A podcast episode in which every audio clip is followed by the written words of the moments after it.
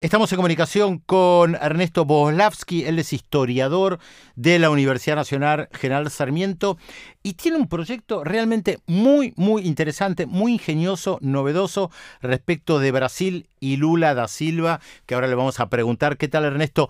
Pedro Brigger y Pesqui te saludamos acá en Radio 10. Hola, ¿qué tal? Gusto en saludarlos. Bien, a ver si nos contás un poco de qué se trata este proyecto de cartas. Bien, desde que ingresó a prisión el expresidente Lula en abril del año pasado, empezaron a llegarle eh, miles de cartas de seguidores, de votantes, de todo Brasil. Algunas le llegaban directamente a la cárcel en Curitiba y otras llegaban al Instituto Lula, otras llegaban al Sindicato de los Metalúrgicos en San Bernardo do Campo a la fecha suman entre 15.000 y 20.000 las cartas que le llegaron a Lula. Entonces, en ese contexto, una red de historiadores que nos dedicamos a América Latina y sobre todo a Brasil, pusimos en marcha un proyecto para eh, digitalizar esas cartas, para conservarlas de cualquier pérdida a la que estuvieran sometidos y finalmente, de, después de digitalizarlos, de comenzar a, darles usos imprevistos a esas, a esas misivas. Entonces, básicamente el proyecto consistió en comenzar a digitalizar ese, ese material y después lo que empezamos a hacer es a traducir las cartas a diversos idiomas. A la fecha hemos traducido obviamente un pequeño número de cartas al inglés, al francés, al español y ahora están empezando a traducir algunas cartas al, al árabe. Ahora, ¿cómo surgió esta idea? ¿Por qué surge? Porque la verdad es bastante novedosa, fue lo que me llamó la atención, Ernesto.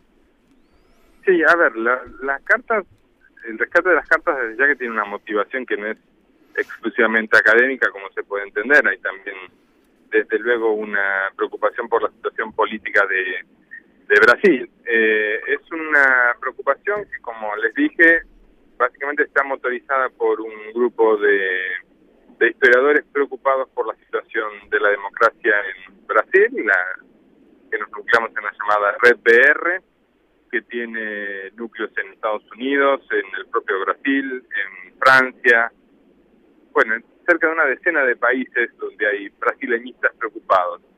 Lo que nosotros intentamos con este proyecto es rescatar cuáles son las visiones sobre el proceso político producidas por fuera de los medios dominantes, básicamente lo que tiene que ver con, con el grupo Globo eh, y su, abrumador peso en la producción de la realidad mediática en Brasil, y un intento de ver cuáles son las reacciones populares ante la prisión de, de, Lula.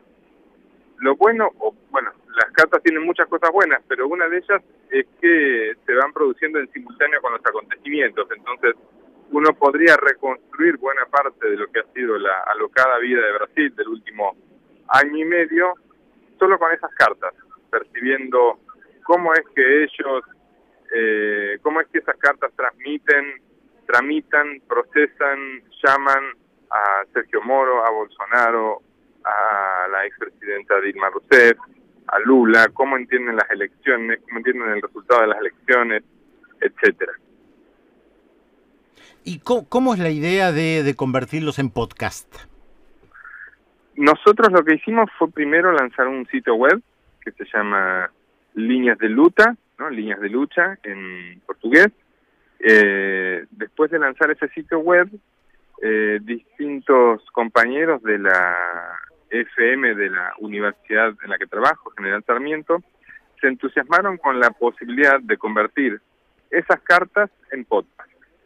Esto implicaba una nueva traducción, porque las cartas fueron traducidas primero del portugués al español y en este caso implicaba la traducción de lo escrito a, a la oralidad, a la expresión, a la expresión oral. Entonces, lo que hicieron fue seleccionar algunas de las de esas cartas convocar a distintas figuras del mundo de la educación, de la cultura, de los derechos humanos, e invitarlos a que grabaran algunas de esas cartas. Digamos que esas, esa serie de misivas que inicialmente tenían un carácter íntimo, privado, reservado entre quien escribe y el presidente Lula, fueron reconvertidas porque primero que alcanzan estado público y en segundo lugar porque son reinterpretadas. ¿no? Son cartas que nos hablan a todos en algún sentido, son cartas que pueden ser escuchadas, pueden ser entendidas, que circulan más allá de los límites originales. Un, un punto que yo creo que vale la pena señalar es que la, eh, los remitentes de esas cartas están anonimizados, esto es, no se sabe, no están los nombres, en muchos casos no están los lugares desde los cuales esas cartas salen, como una manera de resguardar la identidad de esas personas en el contexto actual brasileño en el cual por razones de seguridad más vale mantener este, desconocidos quiénes son los autores de esas de esas cartas a Lula, ¿no? Ahora, lo impresionante que vos marcás también que en el Instituto Lula ya hay cerca de 15.000 cartas que están siendo digitalizadas, es impresionante. Es impresionante, además es una es una maniobra que comenzó el año pasado a una velocidad este te diría yo tan acelerada como desesperada en el contexto de la campaña y sobre todo después de que gana Bolsonaro había insistentes rumores de que el propio instituto sería objeto de, eh, de algún asalto, de algún atentado. Entonces el, el instituto priorizó el, la digitalización, todavía están avanzando en eso, este, desde ya que producir una digitalización de ese volumen de cartas con los debidos cuidados técnicos demora mucho, requiere mucho tiempo para hacerse bien, y el, el otro, por suerte, ¿no? La otra tendencia que conspira contra la posibilidad de terminar el proceso es que se siguen enviando las cartas. El instituto, o Lula en particular, sigue recibiendo eh, las cartas, eh, lo cual es en algún sentido una, una bendición, eh, pero por otro lado es una complicación enorme para, eh, para intentar cualquier cierre del, del proyecto, ¿no? Requiere más, este, más horas de trabajo eh, trabajo militante, de personas que van y se ponen a escanear toda la noche esa serie de materiales, ¿no? Ernesto, ¿cómo andás? Pesqui soy. Te quería consultar si, si, obviamente Lula debe estar al tanto de esto, pero si él leyó todas las cartas, si se sabe algún tipo que, de, reacción que haya tenido Lula al enterarse de estas cartas, al leer algunas.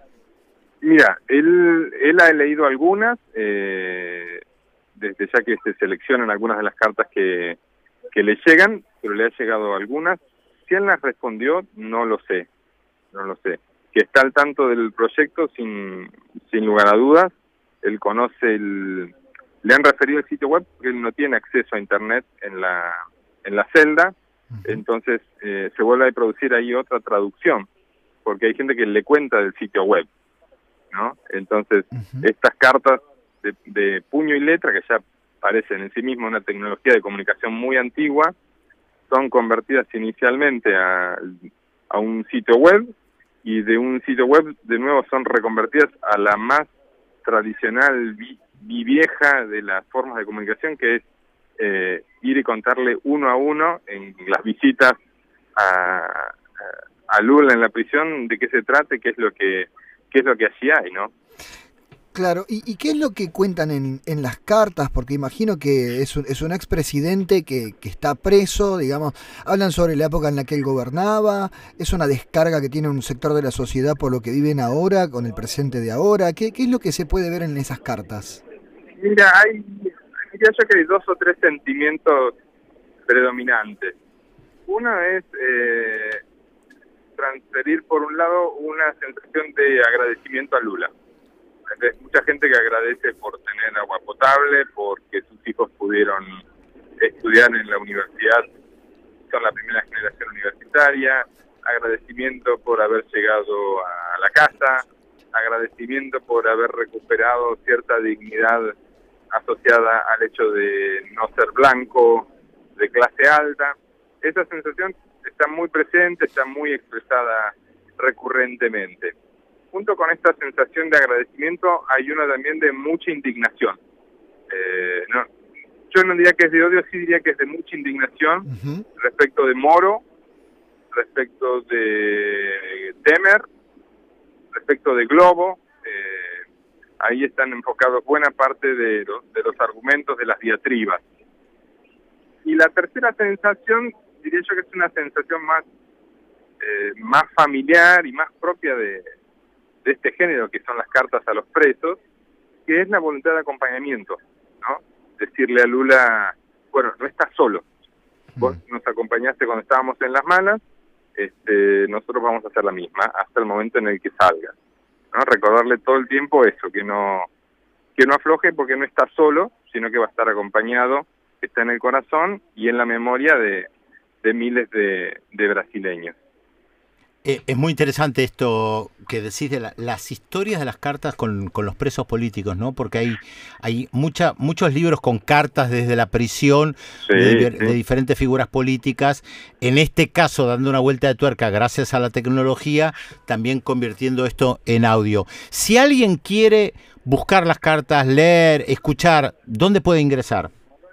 Puede ingresar a Spotify. Sí. Y ahí va a encontrar los materiales de FM La Uni, que es la, universidad de mi, de mi, universidad. Ahí buscan FM La Uni, están creo que a la fecha hay cargados cinco podcasts, al, alguno grabado por Horacio González, otro por Nicolás Trota, me parece que hay uno de Estela de Carlotto también. Eh, hay uno que grabó la semana pasada Adolfo Pérez Esquivel, y hay, hay algún otro que se me escapa, pero en principio todas las semanas estamos tratando de subir uno. Sí, Liliana Herrero figura por acá. Así es, así es, sí. sí. sí. Bueno, realmente muy, muy interesante, Ernesto. Te agradecemos mucho esta comunicación con Radio 10. Ernesto Boslaski, historiador de la Universidad Nacional General Sarmiento, un proyecto innovador. Nos parecía interesante compartirlo con ustedes y además, como nos dio la, dirección, uno puede ir directamente a Spotify y bajar estas cartas. Así que te mandamos un abrazo acá. Ya lo estamos viendo. Ves que es más rápido que la luz. FM La Uni Podcast, así dice, es un podcast producido por FM 91.7, La Uni, la radio Universidad Nacional General Sarmiento y acá efectivamente se puede ver cartas a Lula Liliana Herrero, cartas a Lula Horacio González, cartas a Lula Cintia Ojeda, Sandra y Rubén. Interesantísimo, un abrazo grande Ernesto y gracias por tu tiempo. Bueno, muy bien, muchas gracias a ustedes.